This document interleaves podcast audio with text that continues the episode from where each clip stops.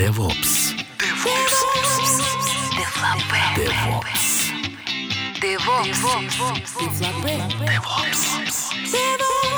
DevOps. Девлопе. DevOps.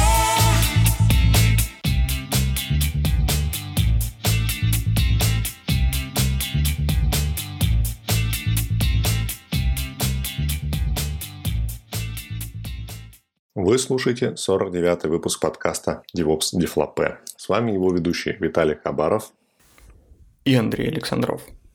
Сегодня у нас в гостях Александр Ковытин, тимлид DevOps команды в Skynet. Мы обсудили проблему масштабирования DevOps команды, ее взаимодействия с разработчиками и создания внутренних инструментов. Приятного вам прослушивания. Слушай, кстати, а как тебя э, представить? Александр Ковытин, э, тимлид э, команды DevOps в Skyeng. Так, начало будет уже тяжелым.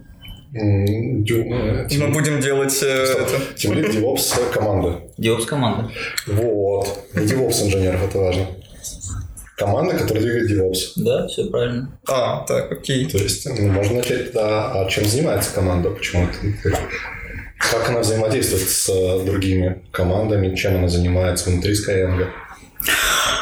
О, команда занимается обычными девопсовыми штуками, делает пайплайны, поддерживает их, делает э, окружение тестирования, разработки, помогает настраивать тесты, автотесты, обратную связь от этих автотестов, а обратную связь от эксплуатации приложений, системы логирования, вот все эти вещи обычные. То есть они фактически за всю инфру отвечают? Нет, не, не за всю. То есть недлежащая инфра низкого уровня, типа там сетей, серверов, операционных систем и их тонкой конфигурации, это занимается тоже, тоже девопсы, в принципе, но, но немножечко другая команда. То есть э, мы их традиционно называем командой Ops. Подожди, у вас же, если не ошибаюсь, у вас все построено поверх Амазона. Нет, То есть не это так. в- А, не так. У нас э, на Амазоне крутятся некоторые сервисы, в том числе э, самый витальный Vimbox Ага. платформа э, образовательная. Но очень много сервисов у нас расположено на Bare Metal. Э, Вот. И, соответственно, это все нужно конфигурить, за этим всем нужно следить. А, Приложение крутится без виртуализации, так что вот этой прослойки у нас нету. Но, тем не менее, низкоуровневая инфраструктура, вот этим занимаются немножечко другие люди, а мы более так, на более высоком уровне. Э, Я пытаюсь понять, где проходит граница. То есть у тебя есть условно отдел там, э, ну, нижней инфраструктуры, назовем это так, да? То есть они занимаются сетками, дисками, железками. Или, ну, короче, подожди, это прям ДЦ свой или это арендованная железка просто? Нет, это арендованные железки. Ага, ну то есть все, что между серваками уже покрыто, а, соответственно, где вот это вот, где компетенция, где граница ответственности заканчивается? Граница очень расплывчатая, но, по крайней мере, можем сказать, что все, что касается а, сборки и доставки приложений, это уже точно команда не апсов. все, что касается сетей и тонкой конфигурации ОС, это не касается DevOps ко- команды. Ну, то есть, а, как правило, это мы решаем по спектру компетенций, которые есть у той или иной команды. Вот у DevOps это компетенции больше в сторону разработки и а, конф- конфигурации эксплуатации PHP приложений, потому что мы, у нас основной стек это PHP, а, процентов 95. Вот. И а, пайплайны, а, сборка и такие вещи. Мгм. А если, например, это тебе для какого-то сервиса ну, там, нужно логирование централизованное, да? А, вот за этот кусок, получается, будет отвечать кто?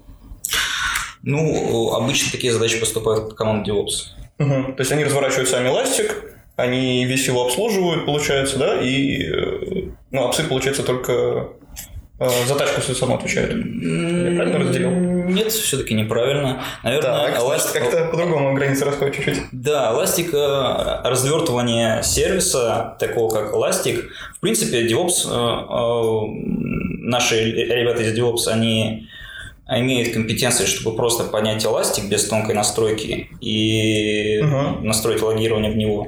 Но именно тонкая настройка эластика а, это все-таки в прерогативу команды Ops входит. То есть там это кластер настроить, Да-да-да. чтобы там отказоустойчивый, там большую нагрузку выдерживал и так далее. Ну, то есть бэкапы и там все остальное это получается у отцов. Да, они представляют это получается как платформу скорее.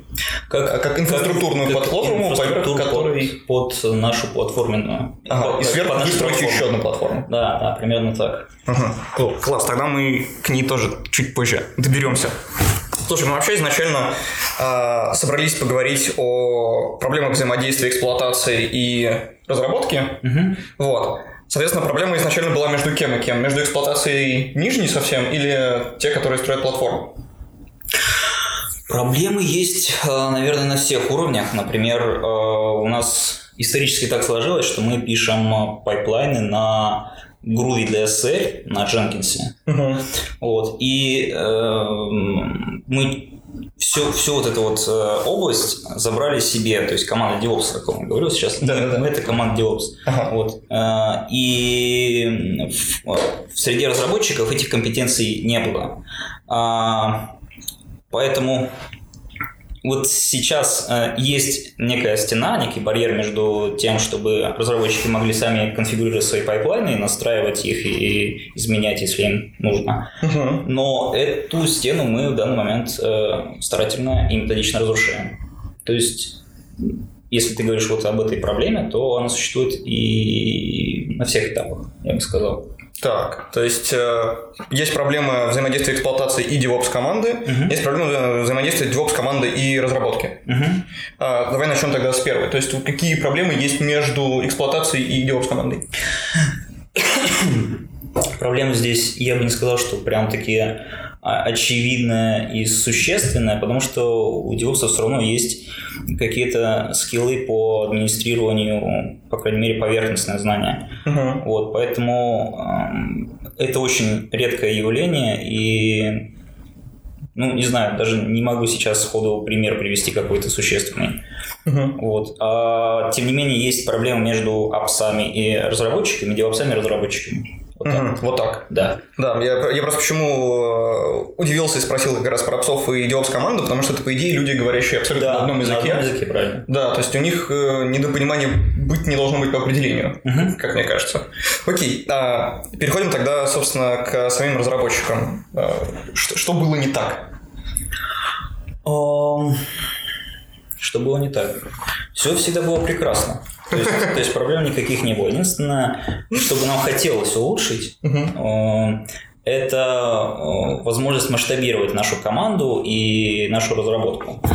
Ам, С этим есть проблема такая, то что э, разработчиков мы нанимаем очень много, а девоп- команда DevOps у нас э, растет не так быстро, и она не может заниматься тем, что, нам, грубо говоря, писать этот Groovy DSL код и поддерживать пайплайны, и там круглосуточно заниматься тем, что разбирается, почему там не, за, не задеплоилось приложение на тестинг или у кого-то локально э, в окружении разработки. Вот, и нам хочется, чтобы это все масштабировалось вместе с разработчиками. То есть у каждого разработчика появились инструменты для того, чтобы решать свои проблемы.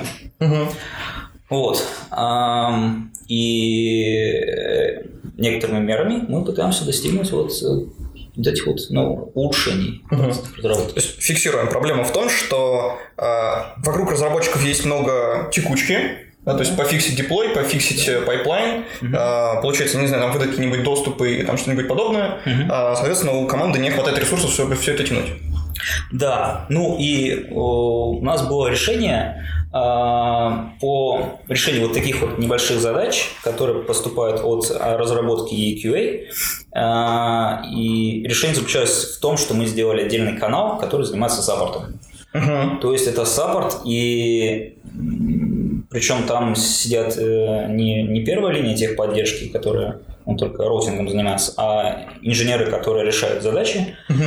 И это такое себе решение в плане то, что, в того, что когда оно было принято, оно решало вот эти вот проблемы. Замечательно. Но когда э, команда стала масштабироваться все больше и больше, то а, вот этот вот канал, а, который там называется в Slack у нас инфра, uh инфрасаппорт, он, а, этот канал просто э, в него сообщения поступают со стремительной частотой, и люди просто не успевают разгребать все это. Вот, и поэтому, да, хочется, чтобы а, решение проблемы, оно масштабировалось вместе с поступлением проблемы. Вот. Слушай, обалденно, я прям э, начинаю потихонечку радоваться, что мы собрались, потому что у меня сейчас вот точно такая же проблема, и я ее вот прям сейчас же, прям сейчас тоже пытаюсь как-то решать. Ну, потому что у нас тоже огромная разница в количестве разработчиков и эксплуатации, mm-hmm. и как бы, точно такая же веселуха. Тоже был чатик, это мы уже как бы это прошли, сейчас тоже думаем, куда дальше делать. Все отлично, может даже этот опытом обменяемся каким-то. Mm-hmm. Так, то есть, э, получается, команда тонет, и э, Куда вы попытались пойти? Какая была первая итерация? Как пытались решать? А, первая итерация. Ну, а, как я уже говорил, а, мы хотим выдать некие инструменты, которыми разработчик может сам это все решать. Uh-huh. И, конечно же, мы э, хотим выдать им инструменты в виде вот этих инструментов в виде подхода инфраструктуры через код. И так в принципе, не только инфраструктура, но и, в общем-то, все as a code. Угу. А, в частности, это, это докеризация, это увод части, ну, то есть э, рантайма приложения в докер-файлы, uh-huh. это э, оркестрация докер-контейнеров, то есть возможность передать разработчикам вот эти вот способы запуска контейнеров на продакшене, там, в тестовой среде. И это Terraform, где они могут управлять некоторыми ресурсами нашей системы а, самостоятельно, там, например, доступом в GitHub. Uh-huh. Вот. И второй шаг это был уни- такая унификация наших пайплайнов. Если раньше это был, был такой суровый груди DSL код, со, многим, там, с множеством ифов, там, с коллекцией там, переменных окружения, все это хранилось в одном большом репозитории, для каждого проекта был свой гигантский файл, угу. и было очень ну, неудобно все это поддерживать и просто ужасно вносить в это какие-то доработки, если они требовались. Вот. И в этом направлении мы сейчас э, уходим в сторону э, YAML конфига для этого всего. Мы подготовили некую структуру YAML конфига, uh-huh. которая может быть обработана э, одним или несколькими вернее, несколькими разными драйверами. Сейчас у нас есть большой пласт legacy пайплайнов на таком инструменте старинном, называется Capistrano. Угу. Вот. И другая часть пайплайнов работает на докере. То есть часть приложения работает просто на железе, часть в докер-контейнерах. Uh-huh. Вот. И мы создали под оба этих э, варианта деплоя создали э, два драйвера под этот YAML конфиг. Uh-huh. И, соответственно, э, все жуткие груби DSL файлы мы можем перевести в эти YAML конфиги. И, в принципе, это предоставляет дополнительную фичу в, качестве, э, в смысле абстракции, абстрагирования от способа деплоя. Uh-huh. То есть там перечислены э, переменные окружения, там айдишники секретов, э, какие-то там дополнительные способы, типа дополнительная мета, метаинформация, типа количество реплик, uh-huh. что-то вот такое. И ну, теоретически это нам э, поможет в дальнейшем продвигать наш процесс докеризации остальных приложений, потому что этот процесс у нас очень актуален, и многие старые приложения с стран сейчас переезжают на докер. Угу. Вот. То есть, получается, ямлик, он только для ну, каких-то новых сервисов или которые уже перешли на докер? То есть, старые ты пока не сможешь там запустить? Или он поддерживает оба варианта? Он поддерживает оба варианта. Единственное, только нужно проделать некоторую работу по сбору э, переменных окружений и секретов и uh-huh. полностью выдать YAML файл. Угу. Вот, как-то так.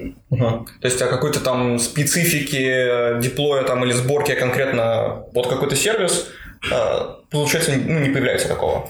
Оно уникальное, э, унифицировано для всего сразу. А, если специфика появляется, мы стараемся сделать ее э, повторяемой. То есть, если нам нужно запустить какой-нибудь юнит-тест, то мы делаем возможность запускать юнит-тест во всех, а, во всех пайплайнах. Если нам требуется там, сделать сначала сборку, а потом выложить приложение в CDN, то мы добавляем эту возможность, и уже а, там, другие проекты себе могут это позволить. Так, мы остановились на том, что унифицированные ямлики в случае специфики, получается, вы дописываете утилиту, и они в ямлах вызывают там какие-то методы, получается, предопределенные, которые вы заложили. Все верно, абсолютно верно. А, Я хотел э, подняться чуть на уровень абстракции выше. То есть то, что я услышал, это ваша команда занимается предоставлением интерфейсов для разработчиков. Да. То есть первая, первая итерация это был э, Everything is a Code, это была конфигурация Terraform и другие инструменты.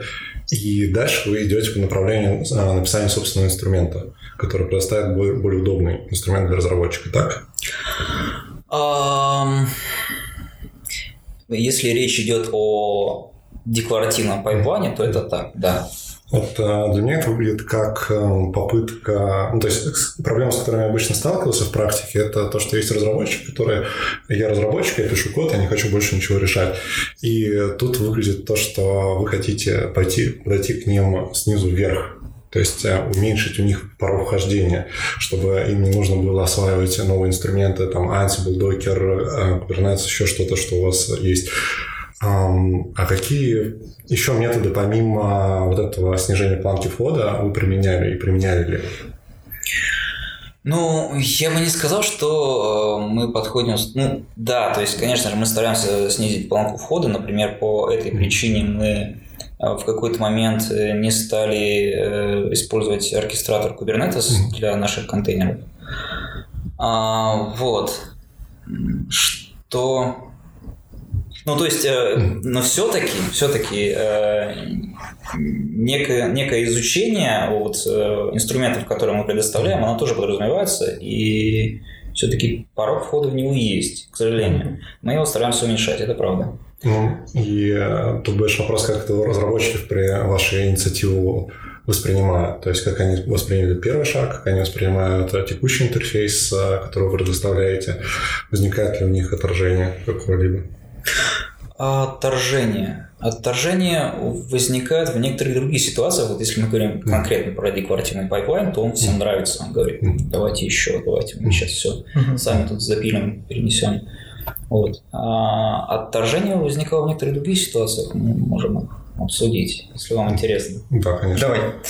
А, в общем, у нас есть, э, например, инструмент для локального развертывания, вернее, даже не локального развертывания, а просто развертывания для целей разработки проекта, он называется SkyExec.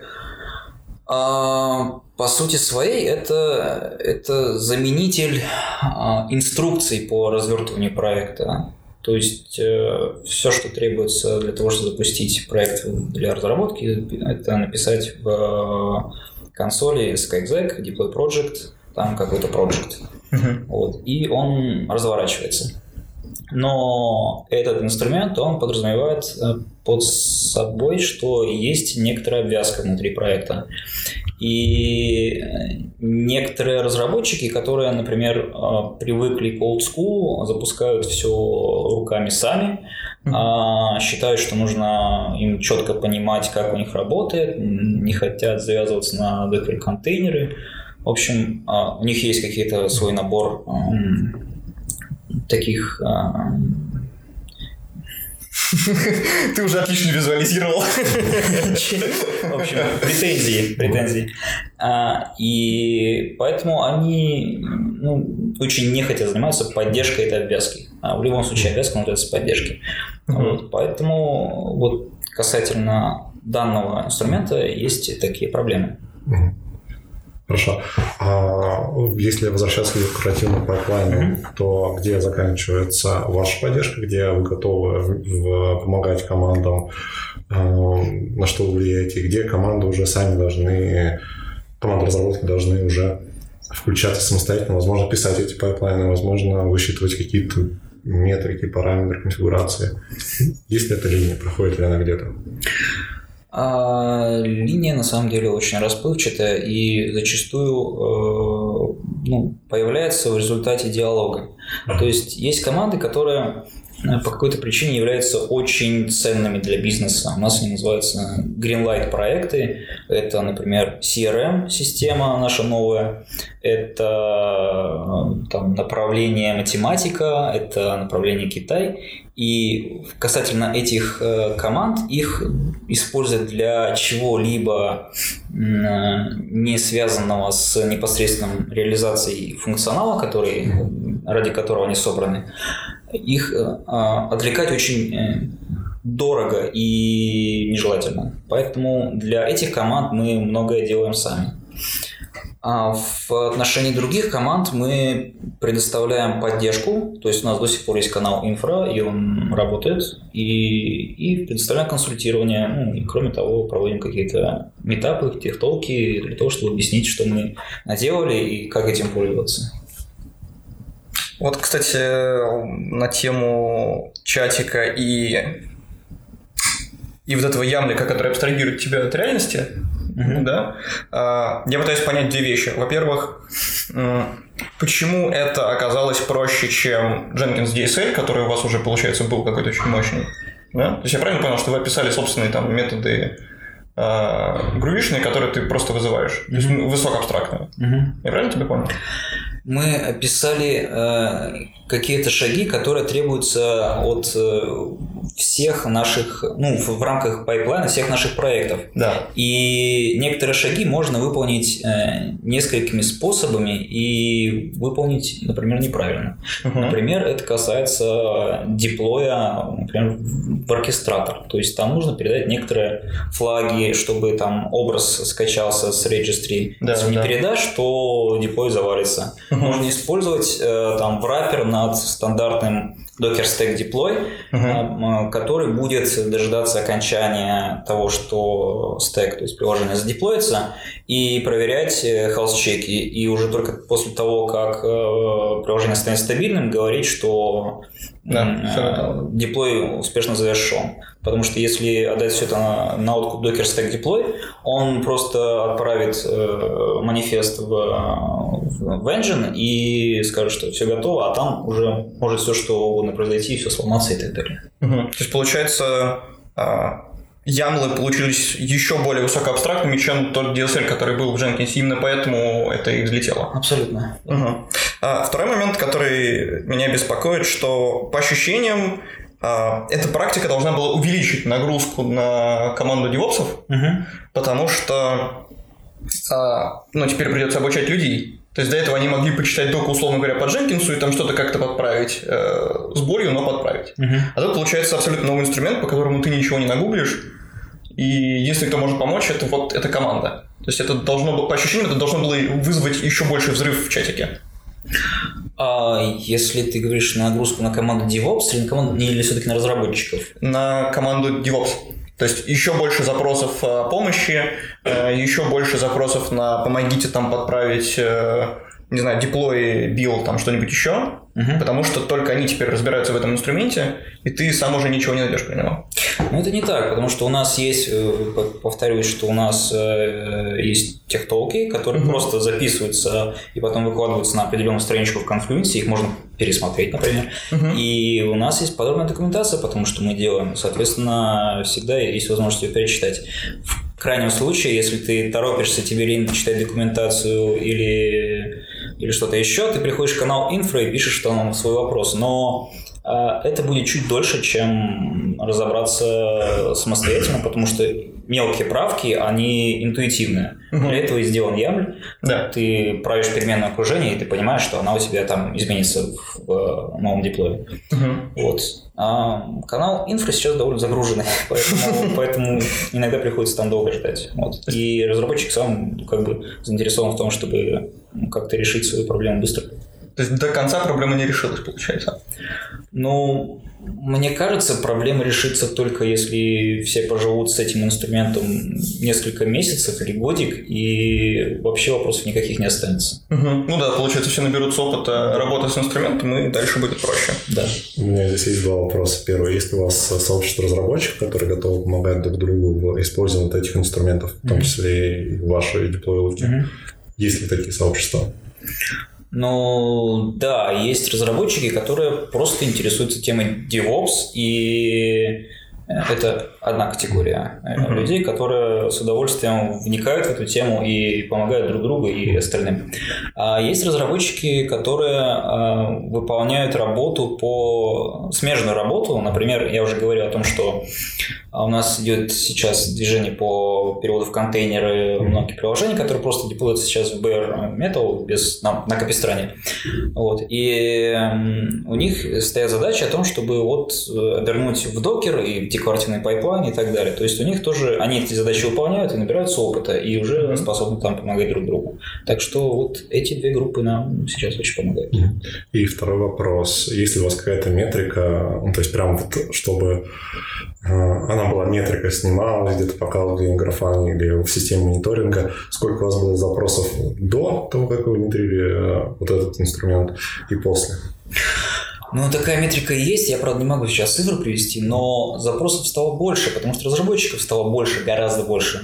Ну, типа, раза в два последние, за последние полгода количество разработчиков выросло, так что... А количество людей в DevOps команде? А количество людей в DevOps команде не выросло. Ага. Так. Окей, как будем решать?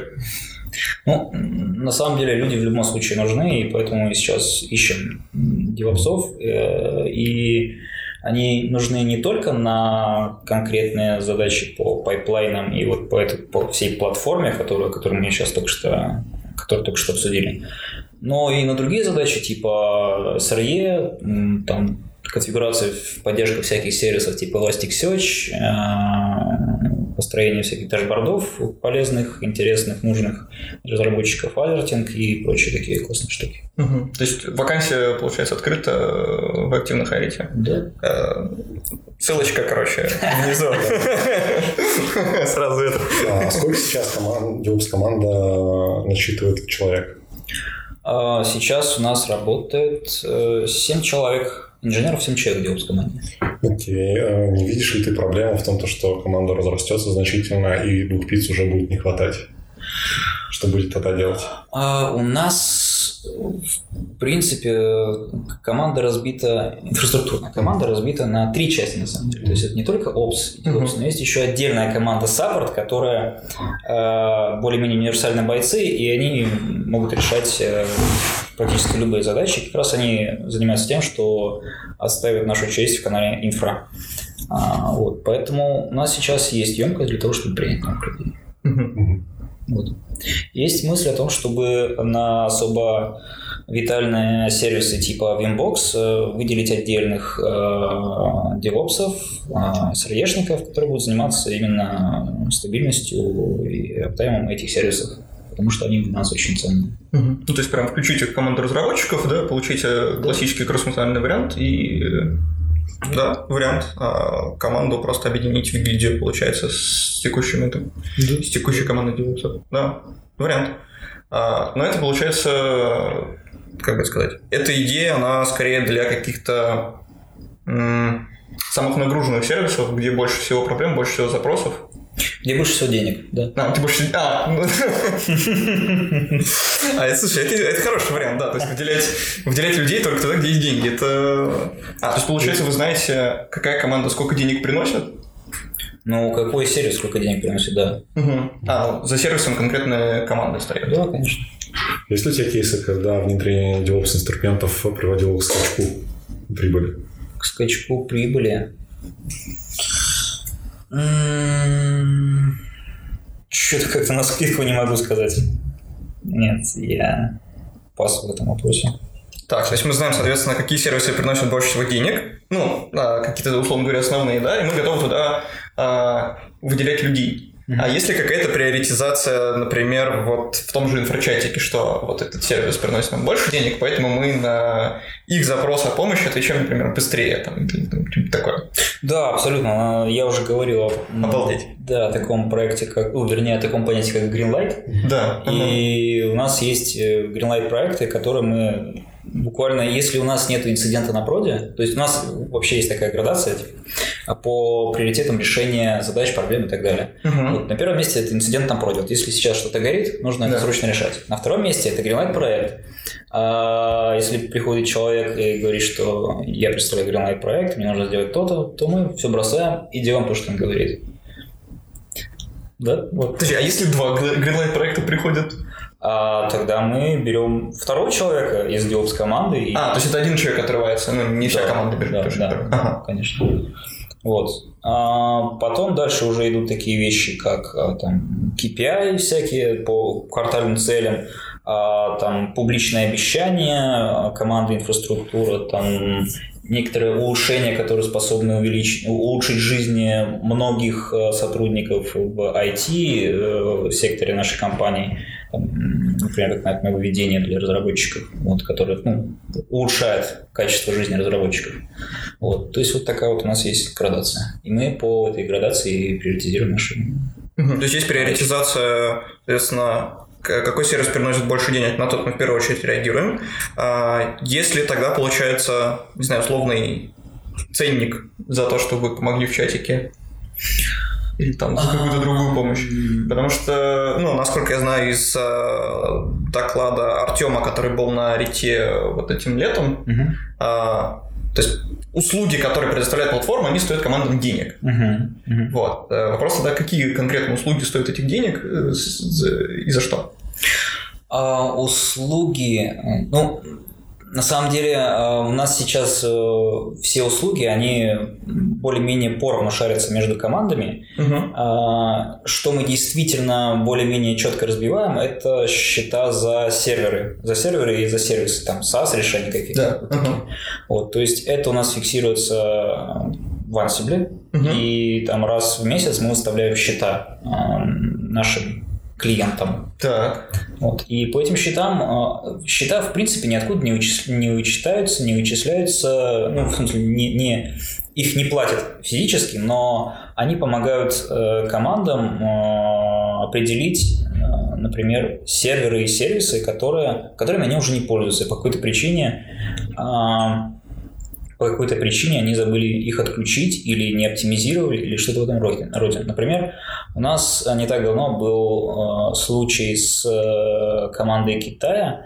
Э, проект Китая развивался очень быстро, и мы там особо денег не экономили, Мгм. поэтому мы там насоздавали кучу серверов э, в китайском Амазоне, там Alibaba называется Мгм. сервис. Вот, а, в невыгодном а, плане, а, в смысле финансовом, вот экономическом, я не знаю, как сказать, ну вот Ну, короче, не сошлось. В минусе. да, не сошлось, в минусе. И у, у них сейчас есть задача по оптимизации этого направления, снижения костов. Соответственно, они посмотрели на свои счета, увидели, что у них там вот здесь как-то слишком дорого и сервера стоят, и они спросили нас, а почему? Мы сказали, а потому. И просто порезали многие сервера, уменьшили там а, размер инстансов, некоторые инстансы вообще отключили, и Мгм. так помогает экономить деньги. Закладываете ли вы какую-то маржу внутреннюю? Ну, то есть там наш отдел инфраструктуры заработал вот э, в этом месяце, не знаю, на 300 тысяч рублей больше, потому что мы повысили ценник на мониторинг. Ну? Ну, наш отдел, он в любом случае каждый месяц зарабатывает все больше и больше, потому что штат разработчиков растет, а мы э, позиционируем себя в большей степени как э, сервис, которым разработчики пользуются. Ну, Да. не только штат разработчиков, но и количество сервисов э, бизнесовых. Мгм. Соответственно, в любом случае мы зарабатываем больше, но точных цифр, конечно, тут сложно как-то считать это все. Вот. Маржу мы не закладываем. Нам не из этого бюджета платятся деньги. Потому что было бы прикольно.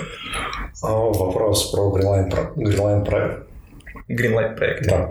Вопрос про Greenline проекты. Если они достаточно важны для бизнеса, есть ли у вас, бытует ли у вас практика выделения инженеров специально из эксплуатации в эти команды на full-time ставку, чтобы э, лучше прорабатывать архитектурные вопросы, лучше прорабатывать вопросы эксплуатации?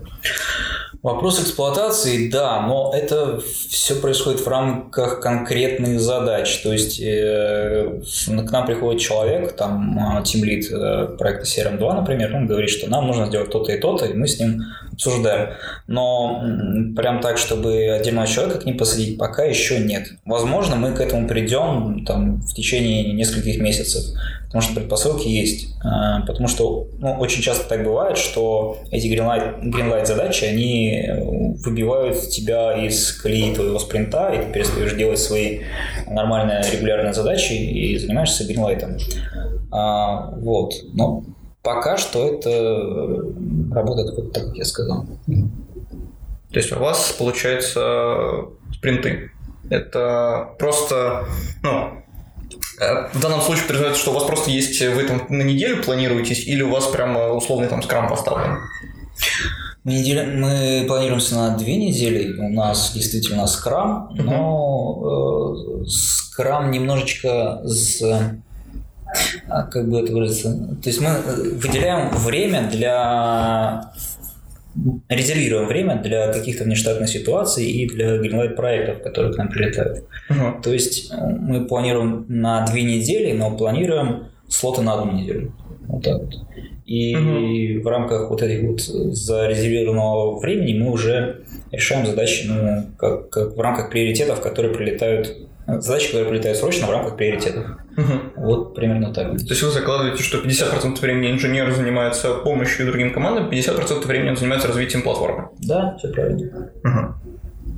Прикольненько. То есть, э, получается, а, раз в две недели у вас э, есть какой-то инкремент, куда ваш внутренний продукт ушел, стал он лучше или нет, и, и дальше вы делаете ретро о том, как бы, почему пошли в эту сторону, точно ли у нас все получилось. Используете ли вы другие методы скрама, такие как ретро, ретроспектива, демонстрация?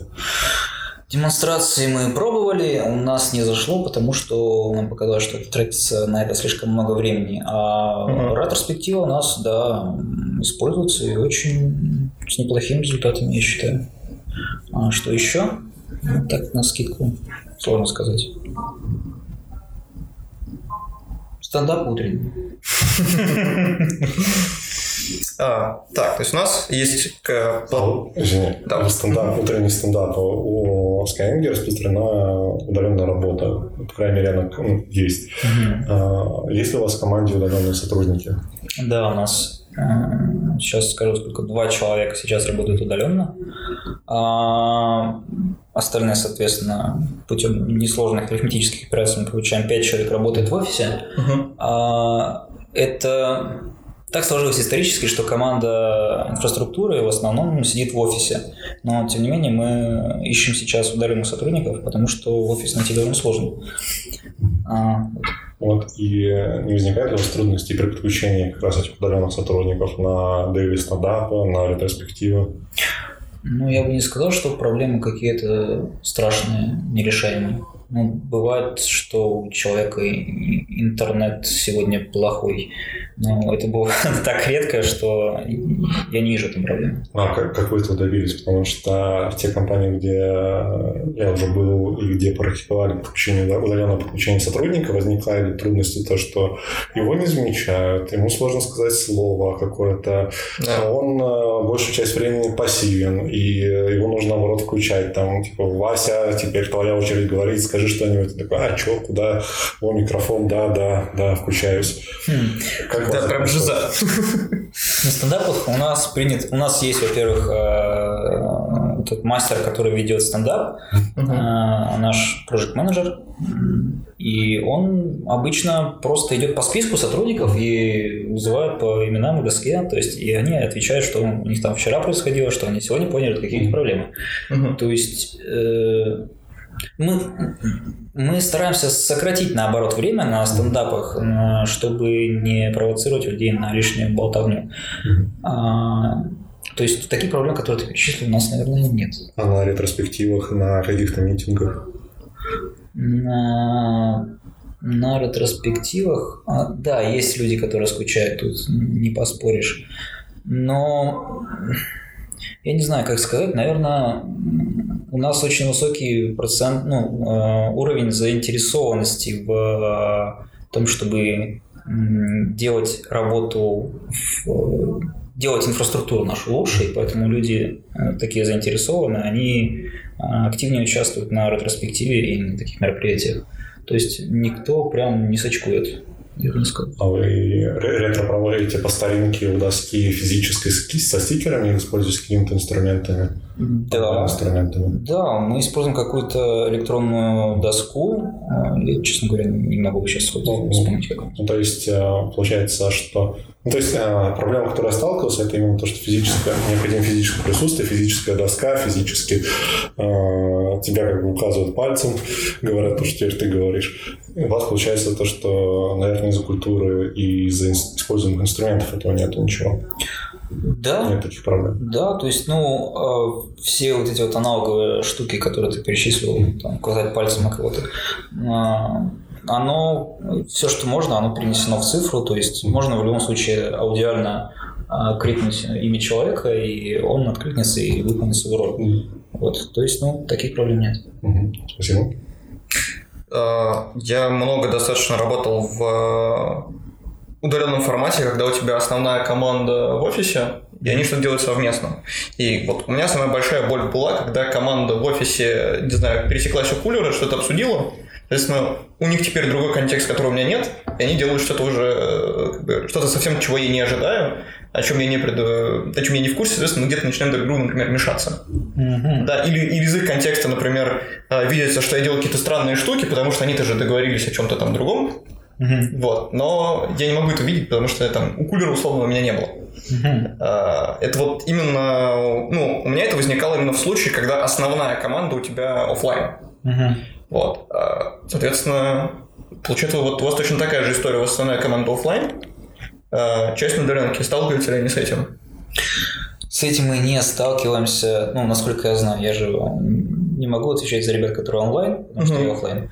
Но мы, если, если мы какое-то решение принимаем, которое может повредить или сбить работу сотрудников в офлайне, мы, ой, в онлайне, то Мгм. мы об этом обязательно пишем в, в Slack. То есть э, инструмент э, совместной работы и удаленный. Slack, Нет, там, там может быть просто, ну не знаю, вы пересеклись, э, не знаю, на кухоньке, обсудили, как работает там какая-нибудь часть вашей инфраструктуры.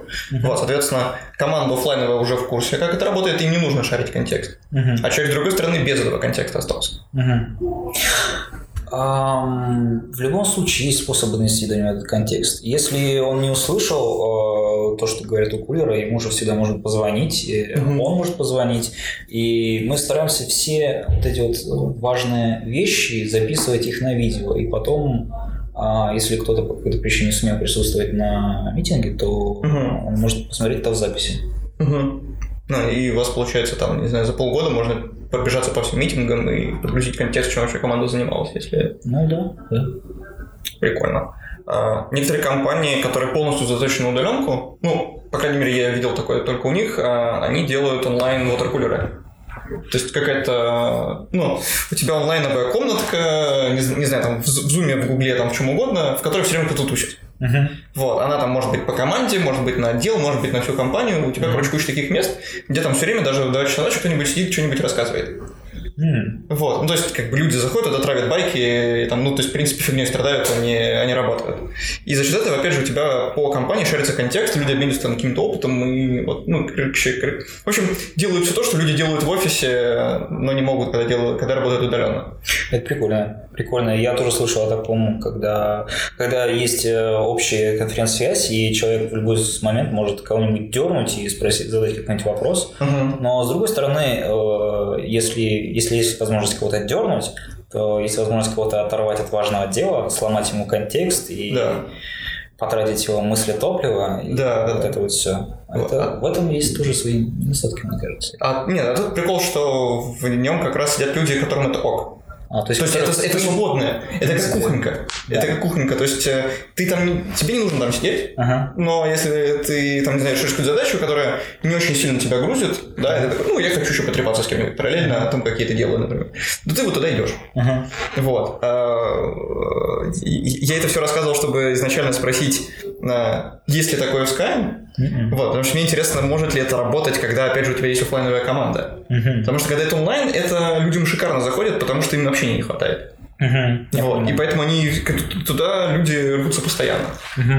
Ну, а вот если это смешать с оффлайном, В нашей команде это не зайдет, потому что, ну хотя бы потому, что по, по правилам, э, которые у нас сейчас есть в офисе, мы работаем в open space, в котором запрещено вообще разговаривать.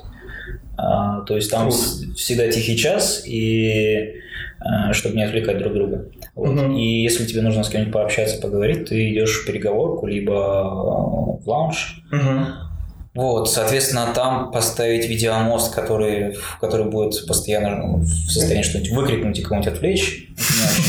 ну, прям, я прям представляю. Да, огр- огромная физиономия орущая на весь, этот, на весь офис о том, что ай-яй-яй, я тут, значит, что-нибудь делаю. Она быстро будет будет замьючена и будет просто красное лицо. Развлекать всех. Слушай, это будет крипово. Я прям представляю, что ты приходишь в офис, да, на тебя так чувак грозно смотрит.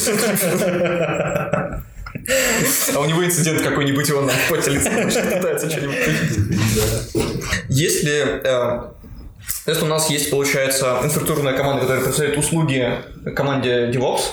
DevOps команда строит платформу, представляет услуги разработчикам. А Есть ли какие-то услуги, которые производят разработчики? Для вас, например, или для, или для друга, друг для друга?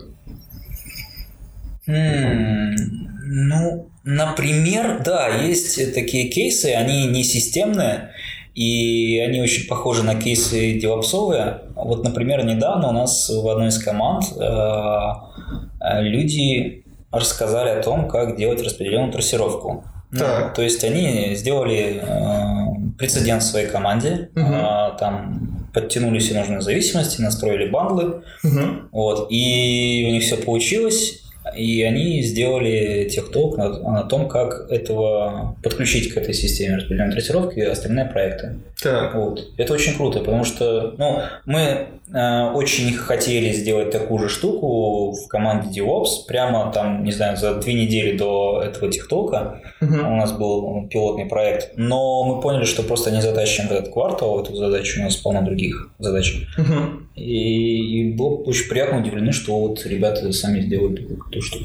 Прикольно. То есть теперь получается а, штука, которая должна была быть частью платформы, живет своей жизнью сбоку, и команда подключается уже туда, к другим командам разработки. Ну, нет, я бы не сказал. Это все идет в единую там, базу знаний и эм, ну, как бы это сказать. То есть нельзя сказать, что вот то, что они сделали, оно совершенно стендалон, Мгм. вне инфраструктуры и как-то так, обычно на отдельных серверах и так далее. Ну. Вот, то есть, ну, в любом случае, оно вписывается довольно гармонично. Поэтому... Я скорее про то, что, получается, если засетапили они, все настроили они, то и отвечают за эту штуку тоже они. Да, но у нас есть в планах перенять экспертизу по вот этому решению, чтобы у нас все были карты. А есть еще какие-то прецеденты, допустим, а, сервиса, который нужен просто всем другим сервисам, и поэтому он становится частью платформы? Или команда его просто предоставляет и саппортит сама? Сервисы, которые нужны всем остальным сервисам. Ну, самый частый пример, который я вижу, это там какая-нибудь ресайзилка картинок, или сервис загрузки файликов в storage, или ну вот какие-то такие штуки, которые очень часто встречаются. Мгм. Вот. И какой-то момент команда решает, что зачем нам это делать, мы можем вынести это и предоставлять как, как сервис всем остальным. Насчет картинок я... Ну, это, это абстрактный пример. Да, кажется, у нас что-то должно быть такое, но я не могу ручаться. Зато у нас есть а, сервис по отправке нотификаций различных, там эти пуши, смс e-mail сообщения и так далее. Ам, так. Ну, у нас такого, наверное, не могу больше пример привести. Мгм. Ну вот. Ну, то есть такое встречается у нас, да, бывает. Мгм. То есть это А, да, вот самый э, сервис, который э, ссылки, шорты, как называется? Так, так, так, короче, Вот, я вот тоже не помню, как так да, да, да. Сервис авторизации. Он же, наверное, Да, один да, точно. Сервис авторизации. Но при этом оно все остается на, в рамках команды разработки отсюда, или оно есть случаи, когда оно отчуждается, переходит э, куда-то дальше. Ну вот сервис авторизации, кстати, отличный пример, потому что сервис авторизации стал в один момент отдельной командой, и там свои разработчики этим занимаются. Слушай, да, вот это прям классный кейс. Да, выделилось э, в отдельную команду, это просто вну- внутренняя услуга. А есть ли разработчики в команде DevOps? Да. У нас э, все ребята, которые сейчас э, задействованы в DevOps, они с бэкграундом разработки. То есть у меня бэкграунд разработки порядка там 6 лет. А, ну, и у всех остальных тоже. Есть э, сервисы, которые пришли из разработки и стали отдельными сервисами, а есть ли сервисы из э, платформы, из эксплуатации, которые стали отдельными сервисами, для которых выделялась отдельная команда разработчиков? Из эксплуатации. Ну, нет, пожалуй, нет, вряд ли. Ну, я думаю, кстати, что можно считать э, вот эту утилиту SkyExec, которая поверх Ямника деплоит тебе и собирает приложение. Наверное, можно считать это такой Ну, штукой. если есть отдельная ком- А если отдельная команда, которая раз- развивает SkyExec? Нет. Вот, вот в чем проблема. То есть это вот разница. А, ты хотел разница. именно команду. Да, то есть это выглядит то, что есть э, сервисы, которые становятся сервисами э, в- внутри продуктового подхода для приложения Sky, ну, для платформы Skyeng широко. Есть э, платформа инфраструктурная, которую поддерживают. И там тоже могут создаваться некоторые сервисы, которые могут э, работать как внутри платформы, так и э, в платформе Skyeng. Э, И тут я хотел пойти ближе к сайту Reliability инженерам, SRE. А, В Skyeng есть такие люди, которых можно назвать SRE? На данный момент нет. Но мы как раз таки их сейчас набираем. Какие, какие практики SRE уже применяются в Skyeng? Какие практики SRE? Ну, например, у нас есть алертинг на форкастовый алертинг. То есть мы можем предсказать, когда наш сервер начнет задыхаться под нагрузкой и заранее нам салертить, что нужно переезжать на другой сервер или э, э, реплицировать приложение на несколько серверов. А, Что еще привести в пример? Есть ли у вас процедура лонча каких-то новых продуктов, новых сервисов, которые участвуют? Запуска про- Да, запуска. процедура запуска новых проектов и сервисов. Когда они становятся доступны пользователям, есть ли какие-то чек-листы? Есть ли чек-листы от э, команды эксплуатации? Нет, такой процедуры нет, но она примерно э, заключается в следующем. Мы делаем а, некое MVP, которое запускаем в какую-то команду и апробируем на ней. Например, команда заинтересована в том, чтобы а, попробовать у себя докер, а, и, соответственно, к ним мы приходим и говорим, что вот у нас есть а, испытанная вязка, которую вы можете при- применить у себя, попробуйте это сделать. И вот выдаем, выдаем инструкцию, они это делают, а, взлетают, не взлетают, мы смотрим на это дело, а, корректируем, и если у них получается, то мы делаем объявление на всю компанию, типа, смотрите, что у нас есть новенького.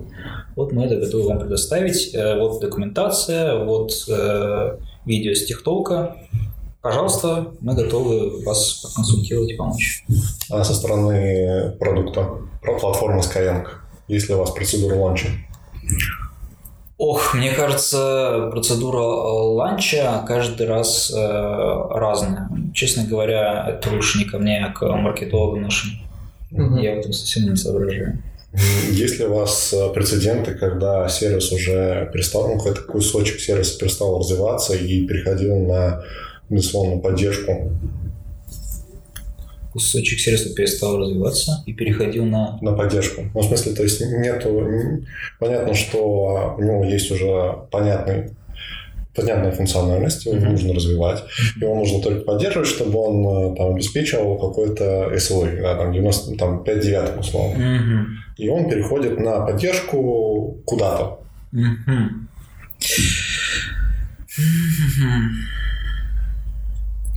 По сервисам эксплуатации, ну, э, это можно, в принципе, назвать и VPN. Это ведь тоже сервис, и он у нас на поддержке. У нас есть э, неплохой механизм э, добавления удаления пользователей из, э, VP, из VPN, который подключен к LDAP. А, и он работает как часы, то есть нам его докручивать и что с ним делать не нужно. Вот меня- он у нас на поддержке, я думаю, что это можно привести как А пример. из э, продукта, платформы э, Skyeng. Мгм. Так, платформа. Боюсь, что нет. Ну, все сервисы так или иначе видоизменяются, э, мутируют. Соответственно, так, чтобы он просто в стагнации находился, наверное, нет. В любом случае, каждый сервис требует э, адаптации, потому что со стороны рынка есть какое-то влияние, а постоянно у нас проводятся м, каздевы, бета-тестирование, наши ребята из отделов маркетинга исследуют рынок и так далее. То есть мы следим за настроениями наших клиентов и стараемся так, чтобы у нас оставалось, с нами больше оставалось людей и больше приходило новых. И это требует постоянных улучшений. То есть мы живем в состоянии постоянного улучшения.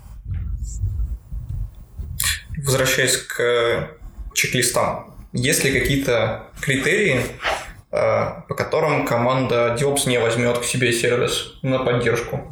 То есть, если, условно говоря, у вас нет вот этого и вот этого, то сервис мы не запускаем.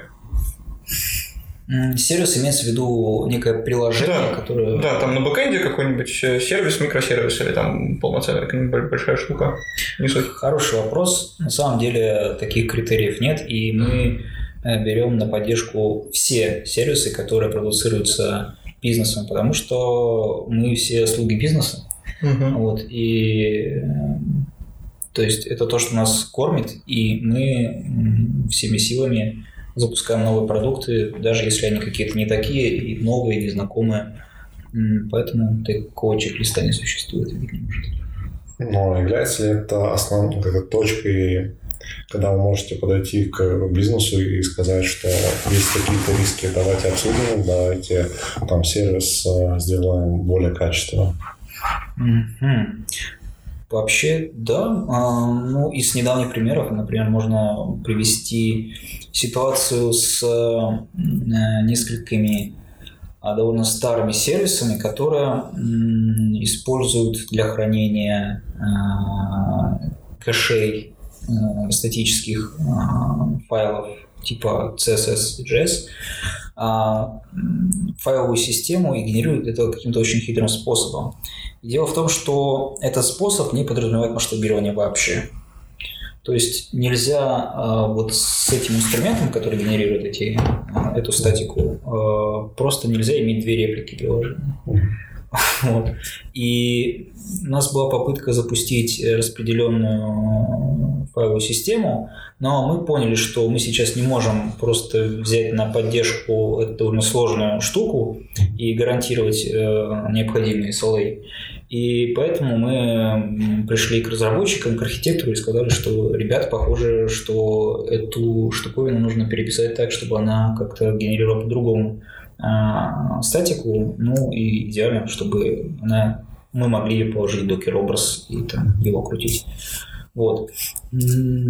Вот примерно такой кейс. Так что такие ситуации бывают у нас. Разработчики беспрекословно, не пререкаясь, ничего не говоря, вот я скажу, да, мы перепишем, и как это. А, С разработчиками мы дружим. А, У нас отличные отношения. Когда, мы, когда они что-то для нас могут сделать, они делают. Когда мы что-то для них можем сделать, мы делаем. Но дело в том, что есть еще всякие продукт-менеджеры а, от бизнеса, которые между нами всегда встают и говорят, нет, ребят, у вас есть свои бизнес-задачи, вот, пожалуйста, решайте, не отвлекайтесь.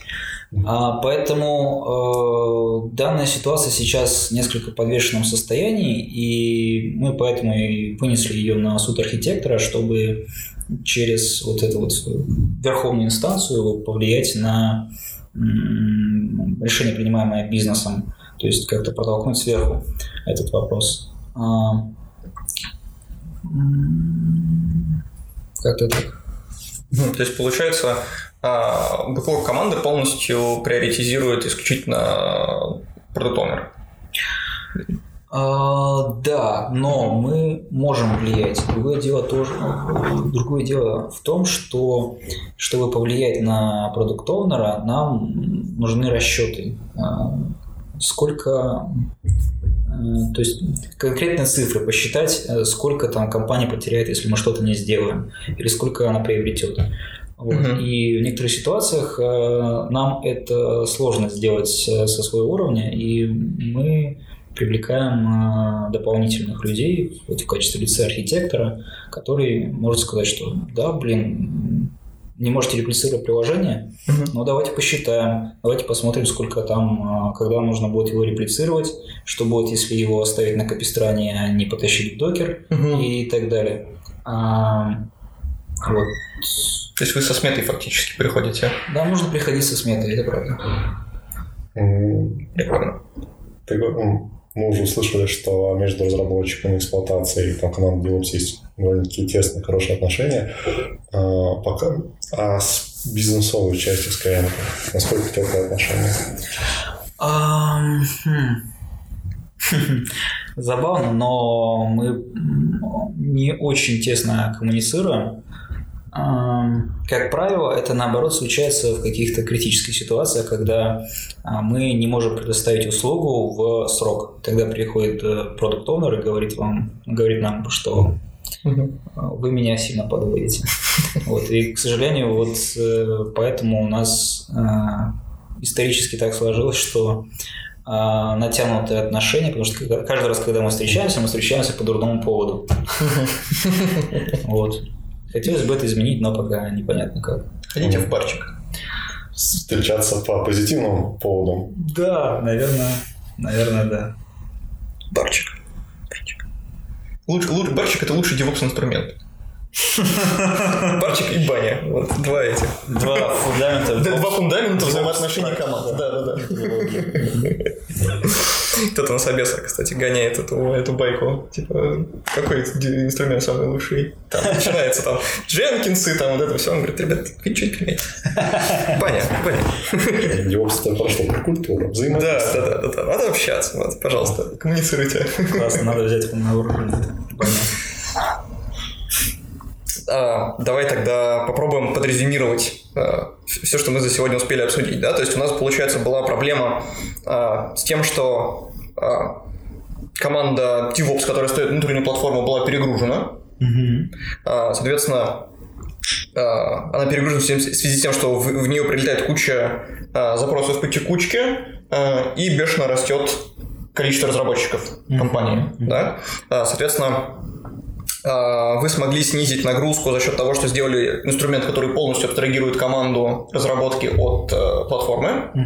Да? Соответственно, им стало проще управлять э, своим сервисом э, в платформе, они смогли его сами запускать, сами собирать. Э, Им не нужно вникать там в тонкости Дженкинса и прочие премудрости современной инфраструктуры. А, но получается, что это не до конца решило проблему перегрузки, потому что разработчиков все еще слишком много, а людей не хватает. Ну, вот ты сейчас очень красиво все это сформулировал, что мы э, сделали это, сделали это. На самом деле мы это не сделали, это у нас в процессе. То есть э, Ага. на сколько это процентов прогресс-бар у нас заполнился.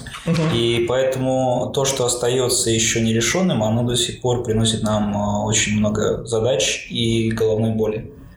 Вот. У меня здесь возникает вопрос. Ты, ты говоришь, что, что в этой истории есть конец. А он действительно есть? Нет, я думаю, что конца нет. Если наступит конец, то нас уволят. Нам это невыгодно. Потому что эта история будет развиваться, развиваться, потом, э, возможно, переродится в что-то новое. Но всегда это будет э, путь такой э, к лучшему. А, да, в любом случае мы, как я уже сказал, мы же стремимся постоянно улучшать и Skyeng, и платформу, и процессы, поэтому я думаю, что перед нами еще будет много всяких новых вызовов, которые мы будем с успехом решать. Слушай, я придумал э, черный вариант на случай, если ты поймешь, что все сделано, Ага. да, и вот вам грозит увольнение, потому что все сделано, и вот платформа идеальна, Так. можно сделать breaking change Ямлика. Ага. Все начнется заново. Слушай, да, отличный вариант. Хорошо, я запомнил. Короче, не, оста- не- без работы не останемся, да. Вредный, вредный совет отдел дефлопа. Да. Можно потом буклетик выпустить. Знаешь, типа, нанимайте там DevOps инженеров, Breaking changes. дел- делайте breaking change в пайплайнах, да. Прекрасно. Я тогда предлагаю на этом закончить. То есть, получается, э, эта история еще в процессе, и я хотел бы закончить тем, куда мы будем идти дальше. Куда это будет дальше двигаться? Ну, в идеальном мире, как я его себе представляю, у нас есть э, инфраструктура как сервис внутри Мгм. компании, платформа как сервис внутри компании, и разработчики, которые с удовольствием пользуются этой платформой э, со всеми фишками, плюшками, мониторинг логирования, сами Мгм. запускают свои приложения. Стоит защита от дурака, нигде не накосячить. Ну, вот это и есть идеальный мир. Я себе таким вижу. Когда мы к нему придем, я не знаю. Ну, идем. Можешь ли ты дать э, рекомендацию тем людям, которые идут, м, только начинают свой путь к этому идеальному миру?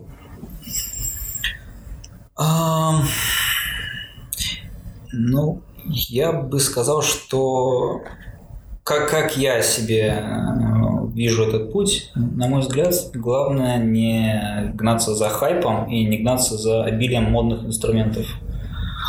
Ам, Возможно, я не прав. Возможно, нужно как можно больше к себе затащить. И не зря же люди хвалят Kubernetes, не зря же он такой клевый. Вот. А, Но мы идем по такому пути и стараемся минимизировать количество инструментов, минимизировать энтропию, а чтобы это было проще поддерживать и развивать. Спасибо. А на этом все. Вы слушали подкаст DevOps Дефлопе. Приходите в Skyeng строить идеальный мир.